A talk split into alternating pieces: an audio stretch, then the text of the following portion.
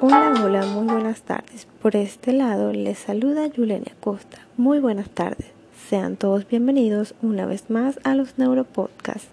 Hoy, como todos los miércoles, les hablaré acerca de un tema importantísimo que no solo lo podemos aplicar o poner en práctica nosotros, sino que también los niños pueden ser parte de ello, pero aún más en esta situación por la que estamos atravesando, situación que como estudiantes nos ha generado tanto estrés debido al alto nivel de exigencia académica, exigencia de la que los niños tampoco se escapan.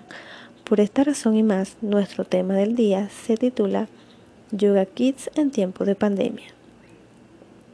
Ahora bien, cuando hablamos de yoga, para ti que me escuchas y quizás tengas alguna duda, el yoga es una práctica que conecta el cuerpo, la respiración y la mente, ayuda a mejorar el bienestar psicológico, pero además nos reduce el estrés y nos otorga una sensación de aumento de energía.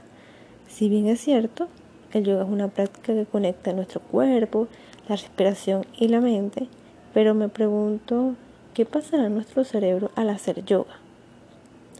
Buena pregunta, ¿verdad?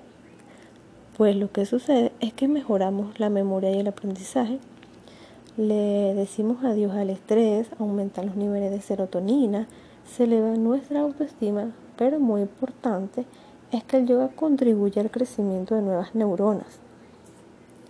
Otra de las premisas fundamentales de esta práctica por supuesto, es que va de la mano de la educación. ¿Por qué lo digo? En los niños, pues aporta numerosos beneficios como mejorar la concentración en el estudio, mejorar la postura, ya que mediante el yoga se fomentan buenos hábitos a la hora de estudiar, de sentarse y de caminar. Los niños además se, se, calman y se relajan, pero sobre todo está muy presente lo que es la diversión, la creatividad y la disciplina. Eh, en líneas generales me surge una pregunta y es que cómo ayuda el yoga, cómo ayuda, perdón, el yoga en el rendimiento escolar.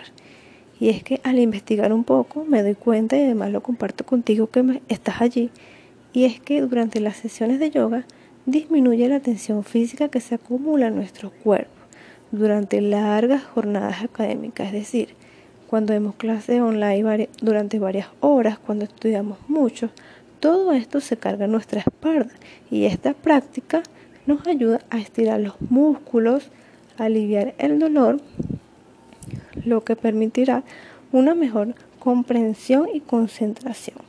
En pocas palabras, el yoga nos ayuda a controlar el estrés y, y no se convierte, o sea, hace que no se convierta en un problema educativo este eh, al momento de realizar nuestras actividades académicas. O sea, que el estrés eh, no nos gane la batalla, por decirlo de alguna manera.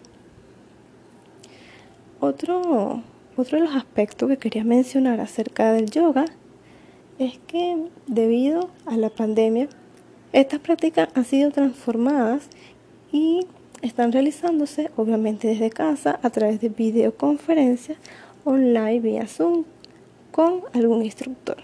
En particular, hablo de esta disciplina en este espacio ya que formo parte de este arte y puedo expresar cuán importante es la yoga para enfrentar al estrés desde muy pequeños y hasta adultos, logrando ser eficientes, eh, logrando ser eh, estudiantes eficientes.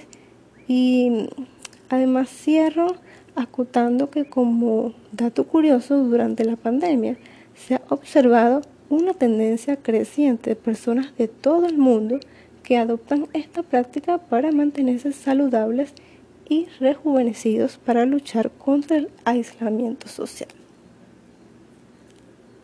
Por último, quería dejar esta, esta frase y es que el yoga nos hace más resilientes y nos da calma frente a la pandemia.